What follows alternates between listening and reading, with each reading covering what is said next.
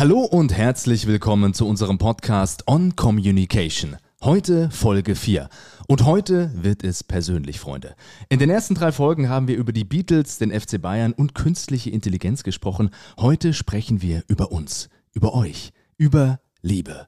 All You Need Is Love haben die Fab Four einst gesungen und schon sind wir wieder bei den Beatles. Aber heute wollen wir uns die Frage stellen, brauchen wir, um gelungene Beziehungen zu führen, um über viele Jahre miteinander glücklich zu sein, tatsächlich nur Liebe? Ich stelle direkt mal eine These in den Raum. Ich glaube, wir brauchen auch Kommunikation. Ich glaube, es scheitern mehr Beziehungen an mangelnder oder ungünstiger Kommunikation als an mangelnder Liebe. Deshalb sprechen wir heute über das Streiten, das Schweigen, das Recht haben, das Versöhnen und über vieles mehr. Und ich bin mir sehr sicher, dass ihr den ein oder anderen Tipp mitnehmen könnt, der euch helfen wird, die Kommunikation auch in euren Beziehungen zu verbessern.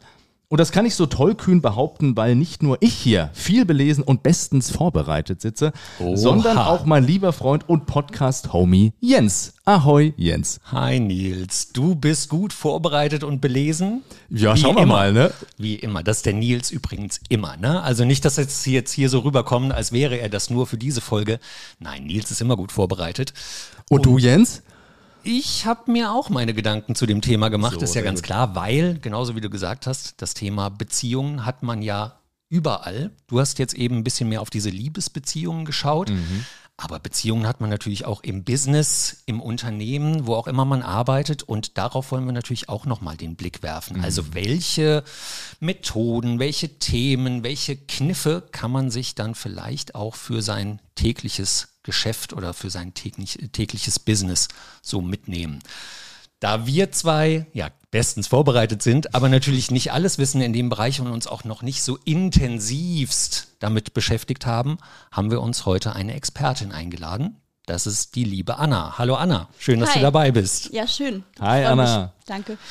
Anna, könntest du unseren Hörerinnen und Hörern vielleicht ganz kurz was über dich erzählen? Ja, klar. Mein Name ist Anna Kreibum. Ich bin 38 Jahre alt. Ich bin Diplompädagogin und systemische Beraterin. Ich habe eine Beratungspraxis in Mainz. Da biete ich Einzelcoachings an, aber auch Paarberatung. Und weil das Thema Beziehungen und das Thema Gefühle, Emotionen, Kommunikation super wichtig ist und es da auch immer so viel Neues zu lernen gibt, mache ich aktuell noch eine Weiterbildung, auch im systemischen Bereich, zur Sexualtherapeutin, gerade okay. um mhm. da nochmal Skills zu lernen, um die Paarberatung nochmal zu intensivieren. Mhm. Warum kommen denn Paare zu dir? Was haben die denn für Themen?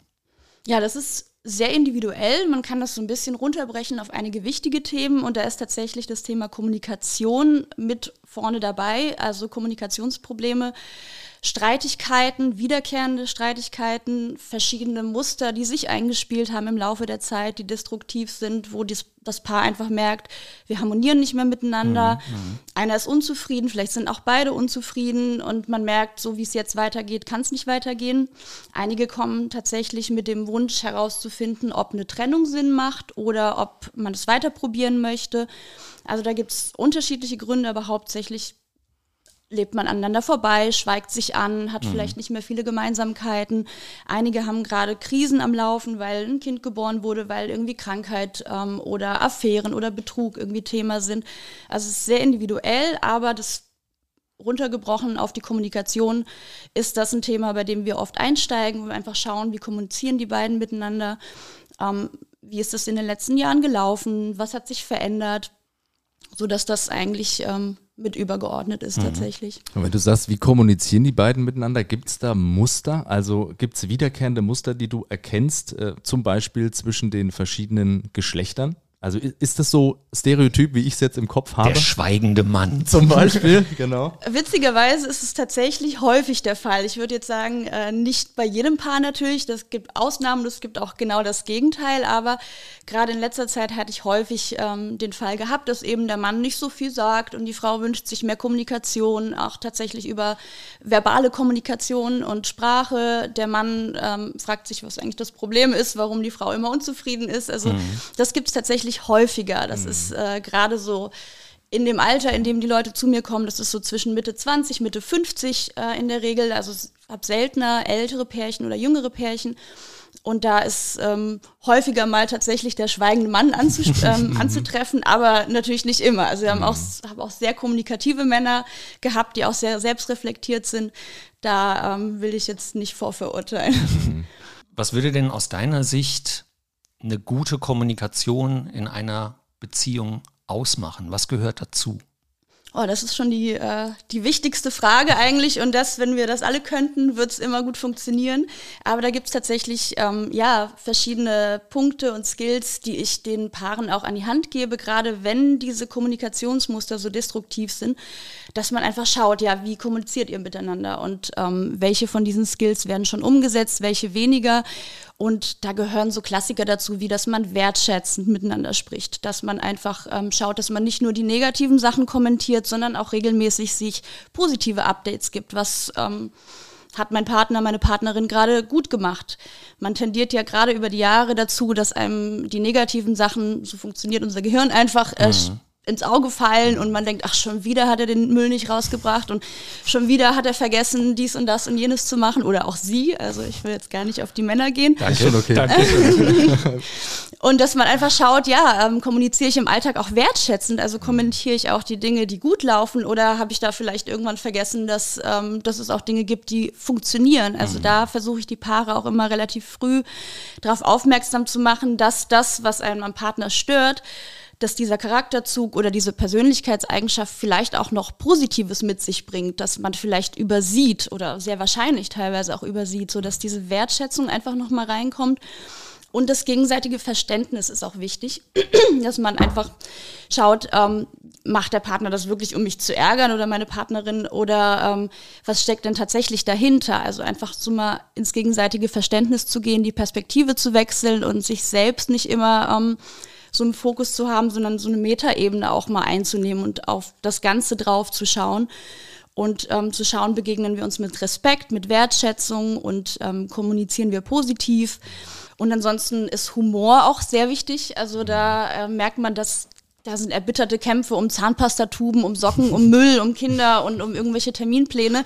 Und das wird auf so einer Basis der Ernsthaftigkeit teilweise ausgetragen, mhm. dass man mhm. schaut, kann man da vielleicht irgendwo so eine Lockerheit und Entspanntheit auch reinbringen, um zu schauen, ähm, ja, was mache ich denn da eigentlich? Mhm. Ich hatte auch ein paar da, das hat tatsächlich 20 Minuten mal über eine Zahnpastatube gestritten mhm. in mhm. äh, meinem Beratungsraum. Und dann einfach zu schauen, ja, was, was war das jetzt? Mhm. Worum ging es denn eigentlich wirklich? Und ähm, ja, so ein Klassiker ist auch das mit den Ich-Botschaften, habt ihr sicherlich schon ja, mal gehört, ja, ja, dass man einfach schaut, dass man die Formulierung du bist und du hast schon wieder und immer machst du äh, vermeidet mhm. und schaut, was ähm, macht das mit mir? Warum ist mir das wichtig, das zu kommunizieren oder das jetzt irgendwie zu kritisieren? Und einfach aus der Ich-Perspektive zu sprechen, so mich stört oder ich fühle mich dabei so mhm. und so, dass man einfach schaut, dass man ähm, so den den, den Blick auf, auf sich selbst und das eigene Bedürfnis dahinter nochmal so ein bisschen in den Vordergrund nimmt. Mhm. Und was ich auch oft erlebe, ist auch nochmal ein Punkt, dass die Partner dann kein Team mehr sind. Also da haben wir oft, habe ich oft Partnerschaften, da ist so eine so eine Gegen, ähm, so ein Gegeneinander statt einem Miteinander oder manchmal auch ein Nebeneinander dass man einfach schaut, wie kann man als Team arbeiten. Ihr habt ja gemeinsam das Problem, das ist euer Problem und ihr wollt das beide lösen, deswegen seid ihr hier. Wie kann man dieses Teamgefühl wieder stärken, dass man gemeinsam Lösungswege findet, anstatt einfach nur zu versuchen, irgendwie die Schuld hin und her zu schieben. Mhm. Und keiner will die Schuld haben, aber jeder will Recht haben. Und ähm, ist auch so der Klassiker, einfach, dass man in so eine Rechtfertigungshaltung geht. Also mhm. einer hat das Gefühl, er wird nicht gehört oder sie wird nicht gehört, rechtfertigt sich nur und es geht irgendwie um Schuld und es geht irgendwie um Angriff und da einfach rauszukommen. Das mhm. sind so die Dinge, mhm. die ich auch einfach relativ früh auch immer in den Beratungssitzungen angehe. Mhm.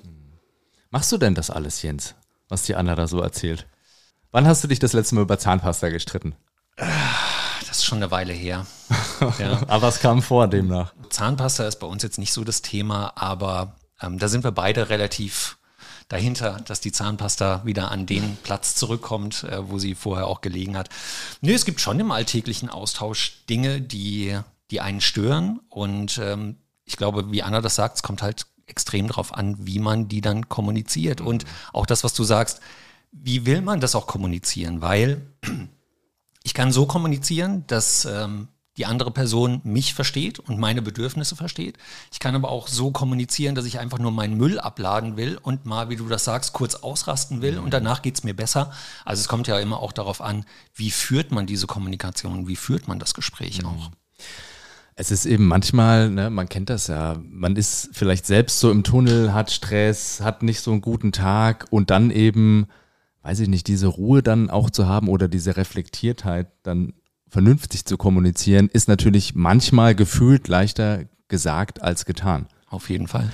Was mich zu der Frage bringen würde, würdest du denn empfehlen, dass man generell negative Dinge oder Sachen, die einen stört, immer anspricht? Oder wo ist die Grenze, wo sagt man, ja, da stehe ich jetzt mal drüber oder schwamm drüber, also ich muss auch nicht alles jetzt hier thematisieren? Da kommt es auch sehr darauf an, ob noch mehr dahinter steckt. Also mhm. Hinter der Ta Zahnpastatube beispielsweise steckte ein tiefes Bedürfnis danach gesehen zu werden und einfach ein Glaubenssatz ähm, von meiner Klientin, dass sie nicht gesehen wird von ihrem Partner, dass ähm, ja, dass sie unwichtig ist. Also da mhm. steckte viel mehr dahinter. Da ging es gar nicht mehr um die mhm. Zahnpastatube. So gesehen muss man sich immer bewusst machen, geht es mir tatsächlich gerade um ähm, mhm. diese Banalität im Alltag oder um dieses Alltagsthema oder steckt da einfach mehr dahinter? Habe ich dann ein Thema, das ist, ähm, bei dem es vielleicht Sinn macht, mich mit meinem Partner auszutauschen, weil mich das einfach super lange beschäftigt und weil es mich traurig macht oder weil ich mich ähm, dadurch getriggert fühle in alten Glaubenssätzen. Also da muss man tatsächlich selber schon mal ein bisschen reflektieren, aber wie das halt so ist im Alltag, man muss schnell Entscheidungen treffen, es ist hektisch, man hat Kinder, man hat Job, man hat äh, einen Terminkalender, der voll ist.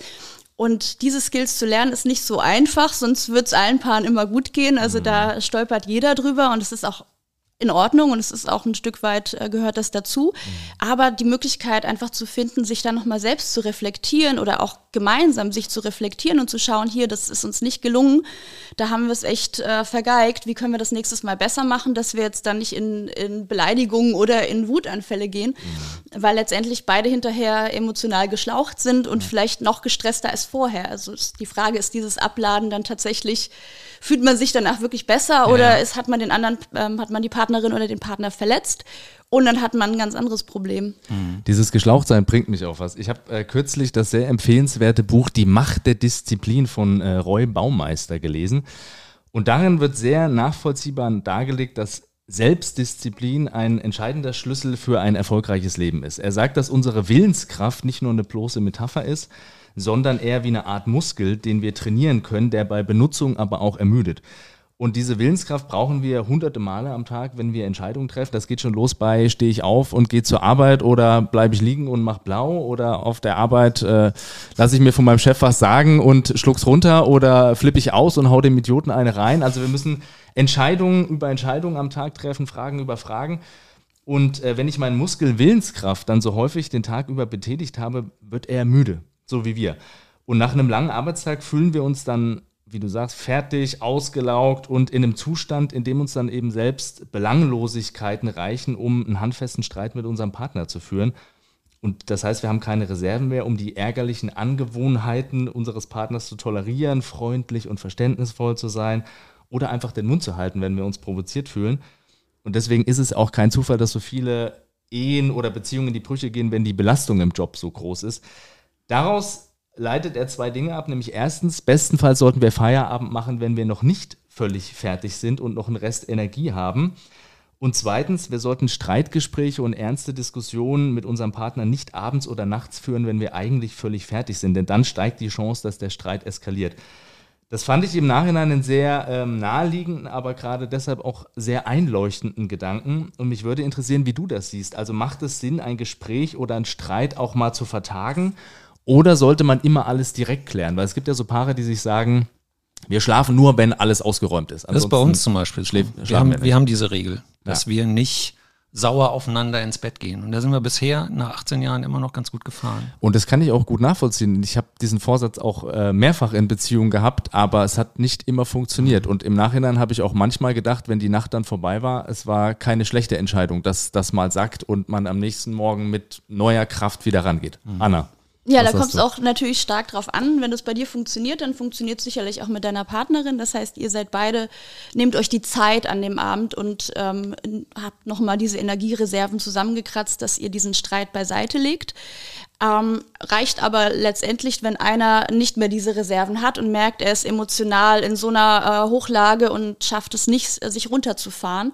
Und dann macht der Streit tatsächlich keinen Sinn. Also man muss einfach schauen, ob beide noch eine Ebene finden, wo sie sich selbst gut genug reguliert bekommen, dass man einfach ein reflektiertes, ein ruhiges Gespräch führt. Aber wenn man merkt, ähm, man ist einfach irgendwie immer noch auf 180, weil der Chef einen irgendwie tagsüber fertig gemacht hat oder die Kinder eingestresst haben oder einfach andere Dinge passiert sind. Dann macht es tatsächlich auch Sinn, nochmal drüber zu schlafen. Aber das kann man auch kommunizieren, dass man sagt, ich bin einfach müde, ich bin erledigt. Ähm, ich möchte total gern mit dir dieses Gespräch führen. Ich finde es wichtig, dass wir uns wieder vertragen, aber ich packe das gerade einfach nicht. Ich bin gerade immer noch irgendwie mhm. voll bei mir und bei meinen Themen und schaffe das nicht, da rauszutreten. Also es ist auch eine Sache der Kommunikation letztendlich und wie man das miteinander regelt. Da gibt es kein richtig und falsch mhm.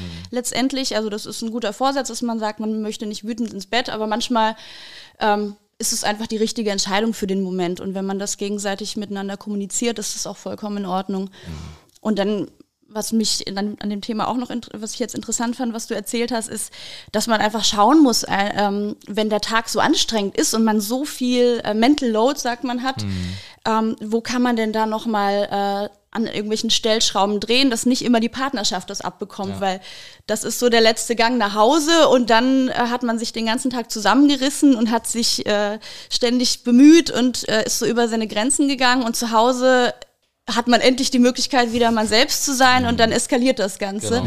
Das heißt, dass man schaut, dass nicht die Partnerschaft das alles auffangen muss, sondern ähm, ja, was ist in meinem Leben sonst so los? Wo kann ich denn schauen, dass das nicht so eskaliert, dass ich gar nicht erst so viel Frust aufbaue oder so viel Stress, dass ich nicht so viel gegen meine Bedürfnisse im Laufe des Tages arbeite, wo ich merke, der eine ärgert mich, da schlucke ich es runter, da mache ich was, obwohl ich es nicht machen möchte. Und dann ist so der, der sichere Ort zu Hause ist dann der, wo man irgendwie alles rauslässt ja. und der Partner kann nichts dafür oder die Partnerin und hatte vielleicht einen ganz tollen Tag und fragt sich, wo das jetzt alles herkommt. Also, dass man einfach auf sein eigenes Leben auch schaut, dass die Partnerschaft ein Teil des Ganzen ist aber nicht ähm, diese ganze Verantwortung fürs eigene Wohlbefinden jetzt auf den Partner oder die Partnerin überzustülpen, mhm. sondern einfach zu schauen, ja, warum geht es mir denn so, wie es mir gerade geht? Und hat das überhaupt was mit meinem Partner zu tun oder mit meiner Partnerin oder kann ich das jetzt erstmal mit mir selbst regeln? Ja. Das ist ja auch vollkommen berechtigt. Also da geht es auch so um emotionale Selbstregulation, dass man seine eigenen Mechanismen hat, wie man im Alltag ähm, zurechtkommt und einfach schaut, ist das vielleicht ein Job, der mir nicht gut tut, ja. wenn ich jeden Tag abends nach Hause komme und dann das Gefühl habe, ich muss jetzt meine Partnerin anbrüllen oder mhm. meinen Freund.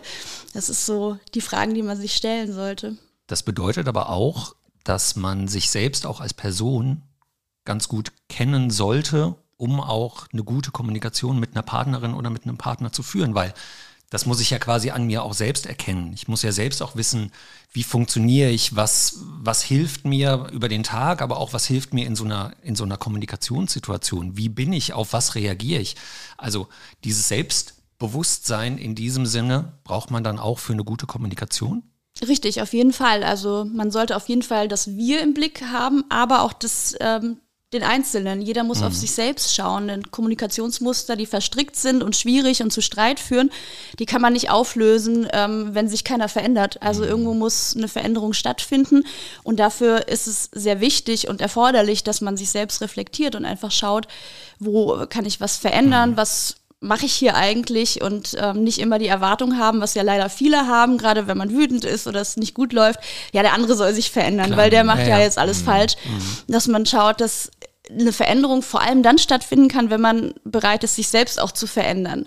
Das ist auch so ein Grundsatz im Systemischen, dass man einfach sagt, man kann da nicht hinkommen und sagen, der andere muss sich jetzt verändern, weil den Einfluss habe ich auf mich, ich kann mich verändern und jede Veränderung an mir bewirkt auch Veränderungen im Außen und an mhm. anderen Menschen. Aber die Erwartung, mit der man da ähm, häufig ankommt und sagt so, ja, also ich mache ja alles richtig, aber der andere, der muss das und das und das ändern und dann läuft's wieder. Mhm. Das funktioniert so nicht. Mhm selten im Leben, ne? dass das so funktioniert, dass sich alles um einen rum ändern sollte und man selber bleibt so, wie man ist. Außer man hat einen Partner oder eine Partnerin, die da sehr genügsam genau. ist und sagt, ja, hast recht, mm. mache ich, kein mm. Problem und du machst mm. das alles wundervoll. Also das mag auch funktionieren und ähm, vielleicht ist das ja, also das würde mich auch interessieren, ist das auch so ein Generationending? Also siehst du da eine Veränderung? Auch da wieder sehr stereotyp gedacht von mir, aber ich habe schon das Gefühl, dass ähm, die Generation vor uns, da war natürlich das Rollenbild noch ein bisschen klarer definiert und vielleicht dann auch, ne, jetzt mal ganz plakativ, der Mann im Haus und er sagt, wie es läuft und die Frau ordnet sich unter. Also spürst du das auch, A, dass es das überhaupt so gab und dass sich das im Wandel befindet? Ähm, auf jeden Fall. Ich weiß gar nicht, wo ich da ansetzen soll gerade, aber ich fange mal mit einer privaten Geschichte an. Mhm. Ähm, als Freunde und Verwandte von mir gehört haben, dass ich beruflich in die äh, Paarberatung gehe, kamen häufig auch Kommentare wie, ach, früher haben wir sowas nicht gebraucht mhm. oder früher lief das einfach, aber ihr jungen Leute ja, heutzutage macht aus allem ein Problem. Gut.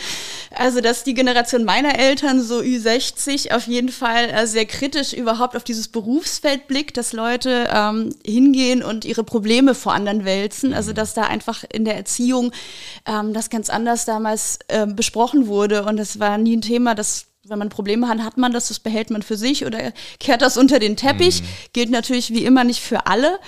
Und äh, je jünger die Menschen werden, desto offener sind sie für diese Themen. Ich merke aber auch in der Generation so meines Alters, so in den 30ern, 40ern, dass immer noch ähm, Jungs anders stark anders erzogen wurden als Mädchen und mhm. einfach ähm, dieses Bedürfnis über Gefühle zu sprechen oder generell seine eigenen Gefühle zu erkennen und zu schauen, was sie mit einem machen, fällt ähm, Männern häufig tatsächlich schwerer. Also mhm. da habe ich auch schon einige Sitzungen gehabt, ähm, da kamen dann so Aha-Momente mhm. bei dem Mann in dem Fall, der dann festgestellt hat, ach ja, ich durfte nicht über Gefühle sprechen bei meinen Eltern und ich war irgendwie, wurde ich zu einem in Anführungsstrichen richtigen Mann erzogen, der redet nicht über Gefühle, der ist tough, der ist hart und der zieht das einfach durch. Und da äh, gab es einfach diese Momente der Erkenntnis so, wow, ich habe da irgendwelche Gefühle und eigentlich will mhm. ich ja auch herausfinden, was das ist und warum ich so bin, wie ich bin. Also da ist ähm, mehr Bereitschaft da. Und dann ist so dieses ganze Psychologie-Thema, dieses mit sich selbst auseinandersetzen, sich selbst reflektieren, seine eigenen Glaubenssätze und Muster erkennen. Da ist, ähm, das ist in den letzten Jahren zunehmend stärker geworden. Sieht man ja auch in den ganzen Psychologie-Ratgebern, auch an den Podcasts ja. zum Thema Psychologie, Pädagogik, ähm, Kommunikation, Paare, dass einfach ähm, die Menschen immer offener für solche Themen werden und immer offener, sich auch selbst zu entwickeln, alte Glaubenssätze beiseite zu legen, einfach sich selbst zu reflektieren und auch Fehler zuzugeben. Also da sehe ich tatsächlich eine positive Entwicklung. Ich hatte auch Pärchen gehabt, die waren Anfang 20, die einfach präventiv mal in die Beratung kamen, weil sie zum Beispiel den Wunsch hatten, zusammenzuziehen und so ein bisschen die Befürchtung, ah, da könnten Themen aufkommen und wie können wir das vorbereiten? Mhm. Das fand ich richtig schön, weil da gab es noch kein akutes Problem, aber die wollten einfach innerhalb von so zwei, drei Beratungssitzungen ein vorbeugend so ein bisschen besprechen, was für Kommunikationsprobleme könnten auftreten, wie können wir da rangehen. Also diese Bereitschaft, an Beziehungen zu arbeiten, ist, ist auf jeden Fall da und ist auf jeden Fall stärker als vielleicht vor 30, 40 Jahren oder eben die Generation, die jetzt so ein bisschen darüber lächelt, dass viele jetzt in eine Beratung oder in eine Therapie gehen. Ist vor allem lustig, dass sie darüber lächeln. Ne? Also ich, wenn sie selber reflektieren würden, würden sie ja möglicherweise auch feststellen, dass bei ihnen auch nicht alles total super lief. I don't know. Ich bin mir ziemlich sicher, dass die das wissen, aber mhm. die können das ganz gut von sich fernhalten. Mhm. Also das ist ja genau das Gegenteil der Fall. Da ging es ja, wie du schon sagtest, früher nicht so sehr um die Bedürfnisse der Frau, mhm. sondern da gab es Aufgaben, die erfüllt werden mussten. Es gab ein Prozedere, nach dem das so abläuft. Man mhm. kriegt Kinder, man baut ein Haus, der Mann geht arbeiten, also ja. so die Klassiker. Und da hat sich haben sich wenige dafür interessiert, was da für weitere Bedürfnisse nach Liebe, nach Geborgenheit, mhm. nach Kommunikation, nach Gemeinsamkeit dahinter stecken. Das hat sich auf jeden Fall gewandelt. Mhm. Dieser gefühlsduselige Scheiß immer, ne, von den Frauen. ja, ein Indianer kennt keinen Schmerz und so. Männer dürfen nicht weinen, dieser ganze Kram, den wir alle kennen. Ach, das erlebt man aber heute. Geh mal auf den Spielplatz. Deine Kleine ist noch ein bisschen, bisschen jung. Noch ja. wirst du das nicht machen, ja. aber in den kommenden Monaten und Jahren wirst du da oft die Gelegenheit haben, ähm, diese Themen auch alltäglich auf dem Spielplatz kennenzulernen. Dass der Junge hinfällt, komm, steh auf, du hast doch nichts. Das sind Sachen, die hört man jeden Tag. Also mhm. bin ich jeden Tag auf dem Spielplatz, aber wenn ich dort bin, immer wieder. Mhm. Ja, das ist auch so ein bisschen milieuabhängig natürlich. Ich spreche ja auch immer aus dieser Blase von Menschen, die in eine Beratung gehen, die vielleicht akademischen Hintergrund haben, die einfach diese Reflektiertheit schon mitbringen, so dass wir einfach auch immer über so einen Bereich an, an Menschen sprechen, der sowieso schon so ein bisschen äh, aufgeklärter ist und informierter, interessierter also einfach auch Väter, die Bücher lesen zum Thema Erziehung und Kommunikation mit Kindern. Mhm. Das äh, wandelt sich einfach, aber mhm. es betrifft natürlich nicht jeden. Und das, da erlebt man tatsächlich im Alltag die ein oder anderen äh, Dinge, wo man einfach nur die Augen rollen kann. Mhm. Also der Wandel, der dauert noch ein wenig an. Glaube ich sofort. Also miteinander reden ist auf jeden Fall grundsätzlich eine, eine gute Idee. Hilft in einer Beziehung. Hilft, äh, vor allem wenn man Issues hat. Kann man denn auch zu viel miteinander reden? Du meinst so Oversharing-mäßig? Ja, vielleicht, genau. Ja, das ist die Frage. Ehrlichkeit ist sehr wichtig. Also Ehrlichkeit und Offenheit so als, ähm, als Basis für eine Beziehung ist wichtig, gerade wenn es um Themen geht, die beide betreffen, die auch die gemeinsame Entwicklung betreffen, das gemeinsame Leben. Mhm. Aber es gibt natürlich ein Oversharing und wo das anfängt und aufhört, das ist auch in jeder Beziehung sehr unterschiedlich. Aber die Frage ist, muss man seiner Partnerin erzählen, dass man eine richtig attraktive Frau getroffen hat, die die schönsten Augen hatte, die man es je gesehen hat? muss man das zu Hause erzählen oder, oder ist es, sind das Dinge, die man für sich behalten kann? Also jeder ist ja auch ein autonomer Mensch und ähm, darf auch seine Geheimnisse haben, sofern sie fürs Große und Ganze nicht äh, eine Tragweite oder Relevanz haben. Und ähm, so gesehen ist da auch irgendwie so eine Sensibilität gefragt. Was, was erzähle ich? Ähm, wie kommt es bei meinem Partner oder meiner Partnerin an? Man will ja auch niemanden verletzen oder nicht unnötig Sorgen schüren oder Ängste. Ähm, aber es gibt Paare, die teilen sehr, sehr viel miteinander, äh, sehr detailliert und es ist für beide vollkommen in Ordnung. Sie sind glücklich damit und dann ist es auch in Ordnung. Mhm. Und ähm, in, wo, dann, wo dann so die Balance ist und ähm, ja, wie man sich da so einspielt, das ist sehr individuell. Ich kann mir vorstellen, gerade so ein Punkt, wenn man das macht ne, und kommt nach Hause und sagt, oh, ich habe da heute so eine attraktive Frau gesehen. Ob das dann auch manchmal einfach so ein gezielter Angriff ist, um dem anderen weh zu tun. Also das kann ja so aus diesem Bedürfnis, ich muss das jetzt teilen, weil es irgendwie was Positives für mich war, aber das kann ja auch genau das Gegenteil sein, von wegen, ich will dir eigentlich nur eine reinwürgen damit. Und von vielleicht will man genau durch so einen Kommentar auch so einen Streit auch heraufbeschwören mm. und möchte anecken, man mm. möchte so ein Gespräch jetzt vielleicht auch führen, ja. also weil ansonsten ja. einfach nur das erzählen zu wollen. Aber dann kommen wir mal zum, sowas führt dann möglicherweise zum Streit. So, wir sind jetzt mal, der Streit geht los. Gibt es denn so, ähm, du hast ja vorhin schon ein paar ähm, allgemeinere Kommunikationsregeln genannt. Kannst du uns noch was sagen, wie streitet man denn bestenfalls richtig? Wie streitet man richtig? Das ist eine richtig gute Frage. Aus der emotionalen Situation heraus, in der man sich da häufig befindet, ist ja. das ganz schwierig zu beantworten. Aber wenn man ähm, sieht, dass da so ein Streit äh, am Horizont auftaucht, ist es wichtig, erstmal die Emotionen runterzufahren. Mhm. Weil man häufig in Streit gerät und beide sind mit ihren eigenen Emotionen so eingenommen mhm. und ähm, äh, können nicht raustreten. Der eine ist vielleicht wütend, die andere ist gerade super enttäuscht und traurig. Mhm. Und diese Emotionen nehmen die Einzelnen so sehr ein, dass man gar nicht schafft, eine Außenperspektive wahrzunehmen oder einfach auch die Perspektive des Partners irgendwie zu verstehen. Man ist dann gar nicht bereit dazu. So, das heißt, sehr sinnvoll wäre, vor einem Streit oder bevor man da tatsächlich in, die, in den Austausch geht, die eigenen Emotionen zu, zu regulieren. Das, mhm. Den Streit eben nicht auf der höchsten Eskalationsstufe zu beginnen, ja. sondern einfach erstmal ähm, runterzufahren und vielleicht tatsächlich zu sagen, hier, lass uns zusammensetzen. Äh, es gibt da das Thema wann wäre es dir recht? Und dann sagt der eine vielleicht, ich brauche noch eine halbe Stunde, ich bin gerade auf 180, mhm. ich kann so nicht. Und ähm, sie wäre vielleicht jetzt ready und sagt, ich muss es eigentlich sofort klären und dann muss man miteinander ins Gespräch gehen und schauen, wann, wann trägt man den Streit aus. Wird im Alltag meistens nicht so gemacht, mhm. sondern der mhm. Streit passiert einfach ja, und dann ja. ist man mittendrin und dann vergisst man alle Kommunikationsregeln mhm. und obwohl man die rational weiß, äh, wirft man die über Bord und wenn da schon das Kind in den Brunnen gefallen ist, ist es wichtig, auch nach so einem Streit so eine Art Aftercare zu machen, dass man einfach schaut, wie kommen wir uns wieder näher. So ein mhm. Streit distanziert äh, die Paare ja voneinander. Man hat dann Wut und, und Hass und äh, Enttäuschung und all diese Emotionen, die dann, dann auch zu Distanz zwischeneinander führen. Und wichtig ist, wenn das dann einmal passiert ist, nicht zu sagen, so jetzt haben wir es wieder vergeigt, mhm. sondern zu schauen, ja, wie nähern wir uns wieder an?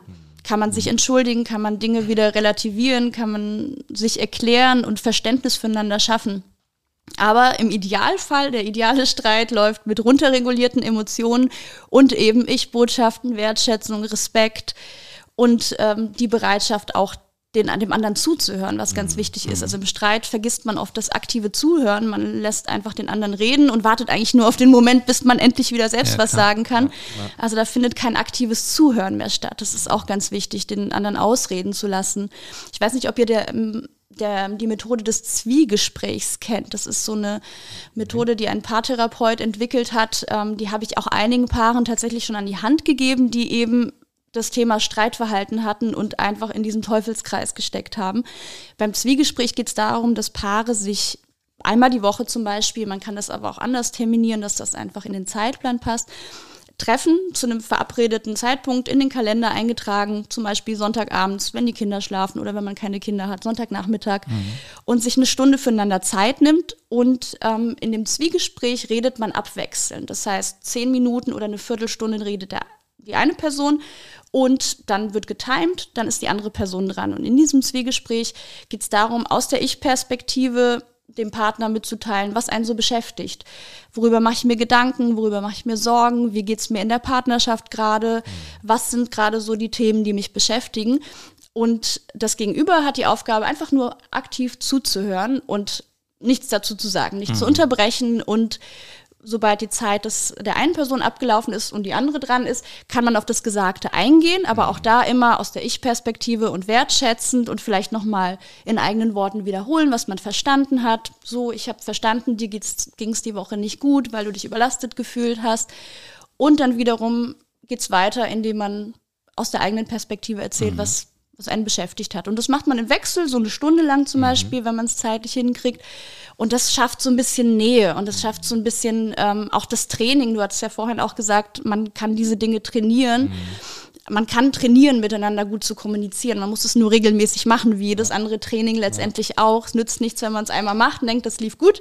Ja. Und dann äh, vergisst man es einfach und macht es wieder ein halbes Jahr nicht, sondern dass man sich regelmäßig Zeit für dieses Zwiegespräch nimmt. Also gerade bei verstrittenen Paaren macht es Sinn um die andere Person auch mitzunehmen. Was beschäftigt einen gedanklich? Was sind die Bedürfnisse und Wünsche und Sorgen, die man gerade so hat? Es muss nicht auch nur um die Partnerschaft gehen, sondern einfach, dass man sich öffnet, dass man das Gefühl hat, man versteht einander. Man, ach, deswegen ist die die ganze Woche so zickig, mhm. ja, ja. weil die jetzt mit ihrer Mitarbeiterin oder ihrer Kollegin mhm. den ganzen Stress hat. Habe ich gar nicht mitbekommen, ja, weil wir genau. die ganze Woche aneinander vorbeigelebt haben und nur abgeklatscht haben. Ähm, in Sachen Kinderbetreuung zum Beispiel. Und das finde ich auch super interessant.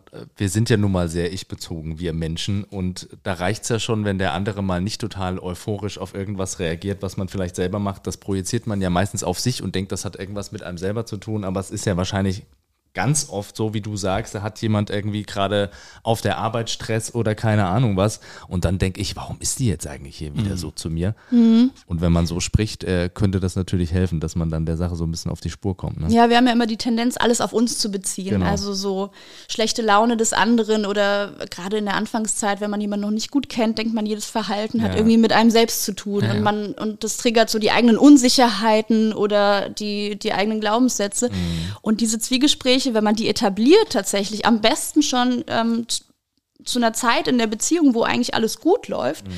Dass man einfach dieses ähm, Werkzeug an der Hand hat und weiß, man, man datet sich ab und man weiß, wo der andere gerade steht oder die andere. Das ist super wichtig. Und das ist natürlich schwierig, wenn es erstmal zu dieser verstrittenen Situation kam und man denkt so, oh, nee, also da hatte ich letztes Mal, hatte ich das auch einem Pärchen vorgeschlagen, da hat man schon gemerkt, so richtig Begeisterung kam bei dem Mann zum Beispiel in dem Fall nicht auf. Aber ähm, seine Freundin war richtig begeistert von der Idee und da bin ich auch gespannt, ob die jetzt in die Umsetzung gegangen sind, weil es tatsächlich, wenn sich es etabliert hat, wenn man es regelmäßig macht, dann sieht man den Effekt auch. Also man sieht einfach ähm, den sein Gegenüber, sein Partner nochmal ganz anders und sieht, da es steckt einfach mehr dahinter. Ja. Und gerade im Alltag, wenn jeder einen Job hat oder Hobbys und man sich nicht ständig begegnet ähm, und sich nicht die Zeit nimmt, kann das einfach schwierig werden. Das wollte ich gerade sagen mit diesem Deep Talk. Ne? Also ich finde das immer super interessant, wenn man so in Restaurants sitzt und beobachtet so die Pärchen, die da an den Tischen sitzen. Und ich meine immer ablesen zu können, welche Pärchen entweder schon sehr lange zusammen sind oder wo einfach so, weiß ich nicht, die Lebendigkeit aus der Beziehung gewichen ist, weil die einfach super wenig miteinander reden. Und viele Paare, die, gerade wenn da noch Kinder da sind und so, und das ist viel Stress, wird gefühlt nur noch so funktional kommuniziert. Also da geht es dann nur noch darum, wer holt das Kind irgendwie vom Turnverein ab, äh, wer räumt die Spülmaschine aus und sich diese Zeit zu nehmen, zu sagen, was beschäftigt dich wirklich? So, was fühlst du gerade? Das machen, glaube ich, nicht so viele. Und das geht einfach im Alltag dann unter. Und dann ist es so normal, dass da auch nicht drüber geredet wird. Ja, und über eine Zeit lang kann es auch laufen und mhm. funktionieren, weil es gibt einfach Phasen, in denen einfach andere Dinge wichtiger sind. Ja. Wichtig ist, irgendwann wieder anzuknüpfen oder sich einfach bewusst zu machen, dass gerade so eine Phase ist. Mhm. Also dieses Bewusstmachen und Erkennen ist ja schon der erste Schritt ja. letztendlich, zu sehen, okay, jetzt haben wir gerade wenig Zeit füreinander. Das sehen wir, das stellen wir fest und ähm, einfach in die Planung zu gehen, zu überlegen, wie wie könnten wir das wieder einrichten? Gibt es da mhm. Großeltern, die sich ums Kind kümmern könnten? Könnten wir irgendwann mal einen Babysitter organisieren oder können wir irgendwann mal ein Wochenende wegfahren, einfach um diese Nähe wieder zu schaffen? Ja. Weil einfach gemeinsame Erlebnisse auch dazu führen, dass Kommunikation wieder aufblühen kann. Mhm. Wenn man gemeinsame Hobbys hat oder auch mal gemeinsame äh, Dinge erlebt, die vielleicht irgendwie spannend, aufregend, neu für beide sind, dass man einfach wieder irgendwie Interessantes schafft und Nähe schafft und mhm. äh, Themen schafft, über die man sich austauschen kann. Mhm. Wobei diese Pärchen in den Restaurants, die sich nichts zu sagen haben, die kennt man ja. Ich glaube, mhm. hat jeder schon mal beobachtet. Aber es gibt ja auch Kommunikation, die nonverbal ist. Es soll durchaus Pärchen ja. geben, die einfach sehr wenig miteinander reden. Also die fummeln dann einfach unterm Tisch. Die gibt es sicherlich auch. Ja. Und dann gibt es die, die einfach ähm, die einfach körperlich kommunizieren. Also ja.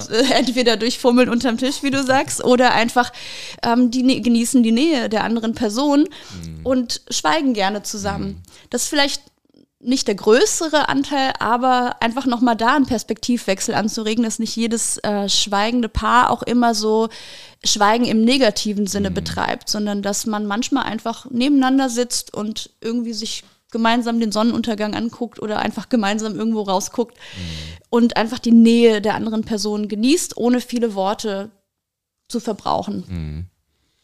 Ja, gemeinsam schweigen ist auch was Schönes. Jens, machen wir viel zu wenig in unserem Podcast. Wir schweigen uns selten an. Das Vielleicht sollten wir mal so eine Viertelstunde irgendwann einlegen und einfach nur eine Viertelstunde uns anschweigen.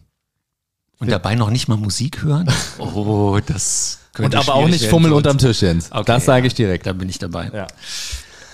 Was viele nicht wissen, ich habe äh, meine Selbstständigkeit ja als Trauredner begonnen und habe äh, für meine erste Traurede damals Dutzende Bücher über Liebe und Beziehungen äh, gelesen, mir alles reingezogen und ein Buch, was ich sehr interessant fand, war damals, äh, ich weiß nicht, ob du das kennst, die fünf Sprachen der Liebe. Ja. Natürlich. Ja, ist ein Klassiker und äh, es gibt äh, die fünf Sprachen, die sind Lob und Anerkennung, Zweisamkeit, Geschenke, Hilfsbereitschaft, Zärtlichkeit.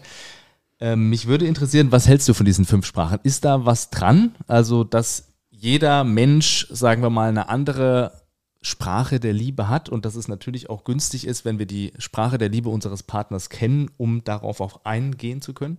Ja, wie bei allen zwischenmenschlichen Themen ist es nicht die Wissenschaft an sich mhm. und das ist nicht in Stein gemeißelt, aber ich habe das Buch tatsächlich selbst gelesen mhm. und habe mich viel darüber ausgetauscht, auch mit Kollegen und Kolleginnen und mit Freundinnen und da ist tatsächlich einiges dran. Also wenn man mal versucht, die eigene Beziehung oder andere Beziehungen unter diesem Deckmantel der fünf Sprachen der Liebe zu betrachten, dann ähm, kann man sich wahrscheinlich ganz gut kategorisieren. Also mhm. da gibt es ja mittlerweile auch Tests, die man im Internet machen kann, wenn man selber. Im, Im, Buch ist ja auch ein Test. Ich habe ich hab mhm. ihn auch gemacht. Hast du es auch gemacht? Ich habe es auch gemacht, was, ja. Es würde mich interessieren, was, was ist deine oder deine, also deine einzelne oder vielleicht hast du auch mehrere Sprachen der Liebe? Ich habe zwei Sprachen der Liebe tatsächlich. Das ist einmal gemeinsame Zeit und dann äh, Nähe und Intimität. Mhm. Mhm.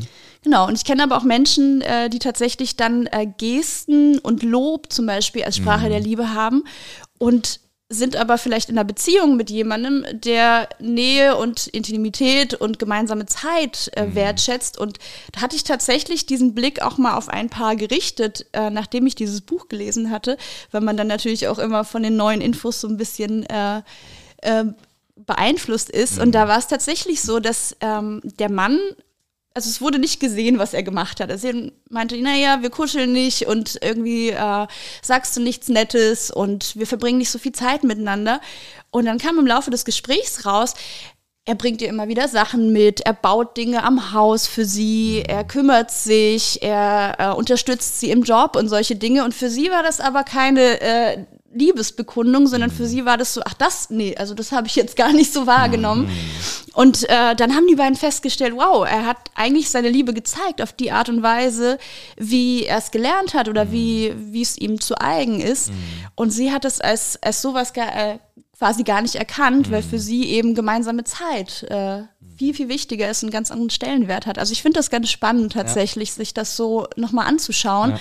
um den anderen oder die andere einfach besser zu verstehen. Und gerade äh, Männer werden häufiger kategorisiert eben in anderen Sprachen der Liebe als ähm, als äh, gemeinsame Zeit zum Beispiel. Da ist mhm. eher Lob und Anerkennung und Unterstützung mhm. auch was, mhm. was ähm, viele häufig machen in Partnerschaften. Und das mhm. wird dann von der Partnerin zum Beispiel gar nicht so definiert, dass mhm. das als Liebesbeweis definiert werden könnte. Ich hatte tatsächlich, ich habe den Test ja auch gemacht, also ich weiß nicht, wie wissenschaftlich das ist und da sind ähm, die Antworten waren bei mir relativ nah beieinander, aber ganz oben war bei mir tatsächlich auch Zärtlichkeit und äh, auf Platz zwei war Lob und Anerkennung, was mhm. mich selber überrascht hat, weil ich eigentlich nicht so das Gefühl habe, ich muss immer Bauch gepinselt werden, aber scheinbar ist zumindest ein bisschen was dran, dass ich mich freue, wenn gesehen wird, mhm. was ich beitrage oder so.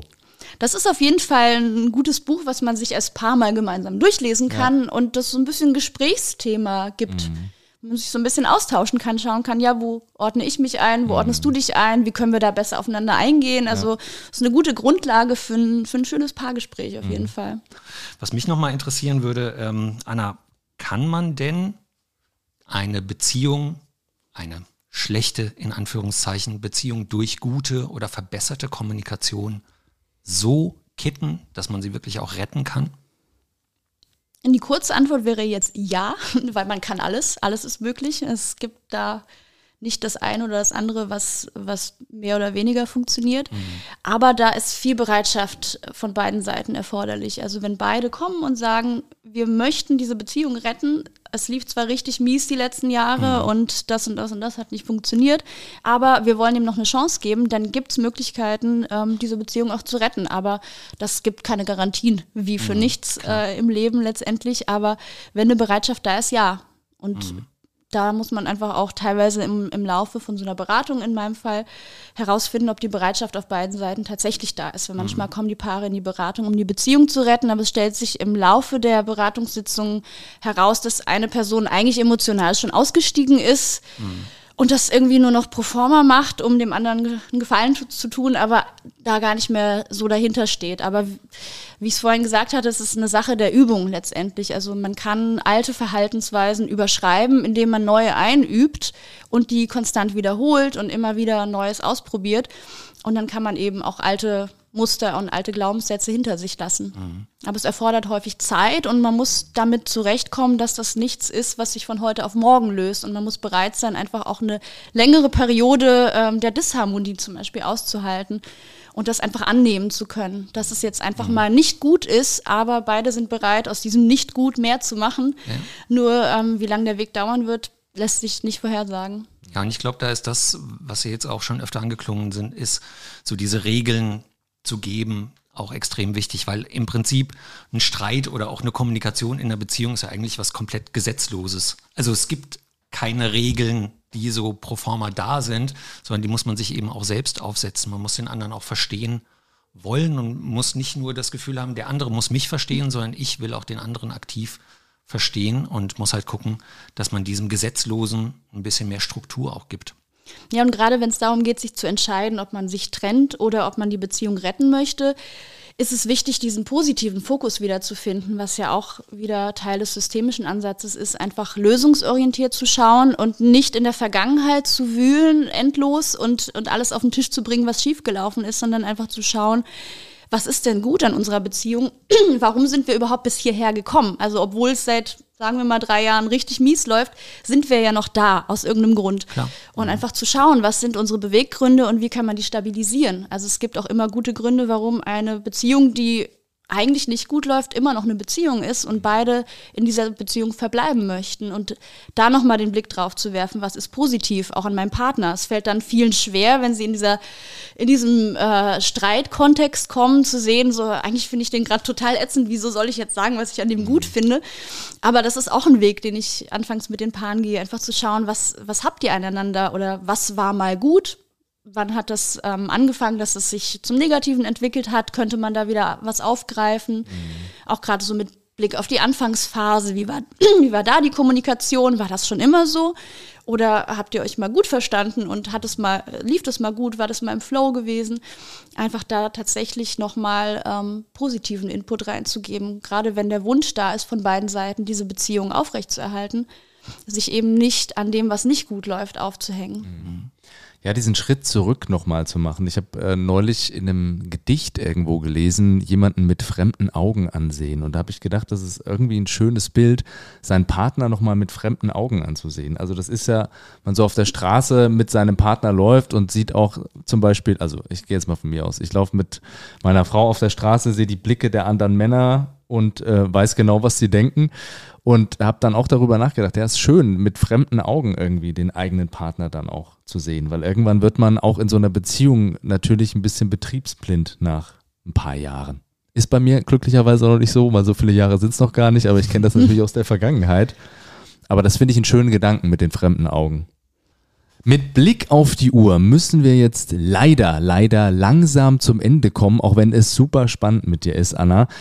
Jens hat am Anfang ja auch davon geredet, dass wir so ein bisschen gucken wollen, was lässt sich vielleicht auf den Business-Kontext übertragen, von dem, was Richtig. wir jetzt eigentlich im Zuge der Paarbeziehungen hier besprechen.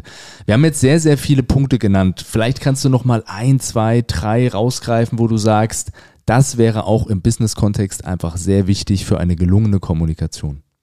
Ja, letztendlich sind all diese Regeln, die wir am Anfang auch besprochen hatten, mit den Ich-Botschaften, der Wertschätzung und dem Respekt, ähm, Regeln, die man in jedem Beziehungskontext anwenden sollte, nach Möglichkeit, die man sich bewusst machen sollte, einfach weil die dabei helfen, bei sich zu bleiben, für die eigenen Werte einzustehen und auch das Gegenüber so ein bisschen mitzunehmen in die eigene Bedürfniswelt und ähm, seine eigenen Sorgen, Ängste, Wünsche zu äußern um einfach als Person transparent zu bleiben und auch eine gute Gesprächsbasis zu haben und eben die gleiche Offenheit dem Gegenüber zu zeigen. Das gilt für berufliche Kontexte, das gilt für Freundschaften, mhm. das gilt für Paarbeziehungen, das gilt für die Familie.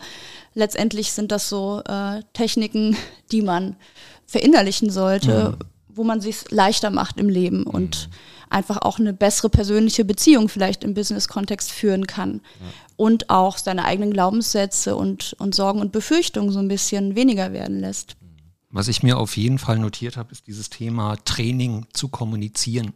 Also wäre jetzt in dem Kontext so eine Art Mitarbeitergespräch führen, regelmäßig sich mhm. dafür Zeit zu nehmen, die Bedürfnisse der anderen Person auch wahrzunehmen, sie verstehen zu wollen. Ja das habe ich mir auf jeden Fall nochmal mit, mit draufgeschrieben, weil das ist auf jeden Fall eine Sache, die so im alltäglichen Wahnsinn oft zu kurz kommt, dass man sich wirklich die Zeit nimmt und sagt, muss ja nicht einmal die Woche sein, wie von dir jetzt vorhin vorgeschlagen, reicht ja vielleicht auch eine, alle zwei oder alle vier Wochen, aber dass man sich einfach regelmäßig Zeit nimmt, austauscht und bespricht, wie geht's dir, wie geht's mir und was können wir an den Situationen verändern, wenn es Änderungsbedarf gibt. Das habe ich auf jeden Fall noch ja, und wir haben festgehalten, miteinander sprechen ist grundsätzlich was Gutes und wir haben vorhin über Rollenbilder gesprochen und wenn wir im Business-Kontext sind, was ich eben auch wirklich wichtig finde, ist Kommunikation auf Augenhöhe. Auch wenn der Chef mit dem Leibeigenen in dem Falle dann spricht, ne, mit dem Angestellten, dass es natürlich klar ist für beide, wir sind zwei Menschen, wir haben beide unsere Bedürfnisse und auch wenn du vielleicht ein bisschen mehr Geld verdienst, möchte ich ja auch wahrgenommen werden und äh, so möchte ich auch den Umgang. Also es ist ja die gute mhm. alte Regel, ich möchte so behandelt werden oder ich behandle die anderen so, wie ich behandelt werden möchte. Ne? Und das gilt in jedem Kontext. Und genau wie du sagst, auch deine Bedürfnisse sind das gleiche wert wie meine. Ja. Also wenn du ein Thema hast, ist es genauso viel wert, wie wenn ich ein Thema habe und ja. nicht, weil ich jetzt Geschäftsführer bin oder Geschäftsführerin und du bist Mitarbeiterin, äh, sind deine Themen jetzt weniger wert. Ja. Ich glaube, das ist aber auch im Wandel. Das ist ähnlich wie zwischen Mann und Frau. Ich glaube, auch im Business-Kontext funktioniert das mit der jüngeren Generation einfach auch nicht mehr zu sagen, basta, so wird's gemacht und äh, ich weiß, wie es läuft. Ich glaube, das wird schwieriger, das durchzusetzen für die Vorgesetzten in der Businesswelt, würde ich meinen. Mhm. So, ihr Lieben, ich habe eingangs eine These in den Raum gestellt. Und diese These lautete, dass mehr Beziehungen an mangelnder Kommunikation scheitern als an mangelnder Liebe. Nach allem, was wir jetzt gehört haben, würde ich diese These jetzt nochmal in den Raum stellen, mit der Bitte an euch, mir zu sagen, stimmt ihr dazu? Oder sagt ihr, was ist denn das für ein Scheiß? Das, das leite ich mal direkt an Anna weiter. Ja, ich kann der These weder zustimmen noch widersprechen. Ah. Es ist ein sehr komplexes Thema, aber mhm. was wir mhm. festgestellt haben und was ich auch in meinem äh, Arbeitskontext einfach immer wieder feststelle, ist, dass äh, die einen Paare, also bestimmt die Hälfte der Paare, schon mit Kommunikationsthemen zu mir kommen. Ja. Und im Laufe der Beratungssitzung sich bei vielen anderen Paaren rausstellt, dass Kommunikationsthemen einfach das sind, was äh, hinter dem steckt, womit sie eingangs zu mir gekommen mhm. sind und letztendlich Kommunikation und Kommunika an der Kommunikation zu arbeiten und das einfach in den Fokus zu setzen, zu vielen Lösungen beitragen kann wie da der Zusammenhang zwischen Liebe und Kommunikation ist, ist, ist viel komplexer, weil natürlich schlechte Kommunikation dazu führt, dass man sich voneinander entfernt und dann kann auch die Liebe weniger werden. Im umgekehrten Fall ist es so, wenn die Liebe sehr stark ist, kann die Kommunikation teilweise auch sehr destruktiv sein, aber man kann es auffangen. Also da gibt es so ein Zusammenspiel, so dass man diese These jetzt weder unterstreichen noch streichen kann, aber es ist auf jeden Fall ein sehr spannendes Thema, was auch nochmal sehr weitläufig ist. Mhm. Jens? Hast du noch eine Meinung dazu? Nö, habe ich nicht. Schön. Das finde ich auch ein sehr schönes Schlusswort. Ich bin durch. Ja, ich bin auch völlig durch. Anna, es war uns ein Fest. Mega schön, dass du da warst. Ja, Wirklich. Danke Eine euch beiden. absolute Bereicherung. Vielen Und Dank, Anna. Wir haben äh, bestimmt noch einige Themen, über die wir in Zukunft sprechen können. Kinder sind schon angeklungen. Kommunikation mit Kindern vielleicht dann beim nächsten Mal. Aber bis dahin, Freunde, redet miteinander. Das hilft immer. Und seid lieb zueinander. Wir hören uns. Ciao, ciao.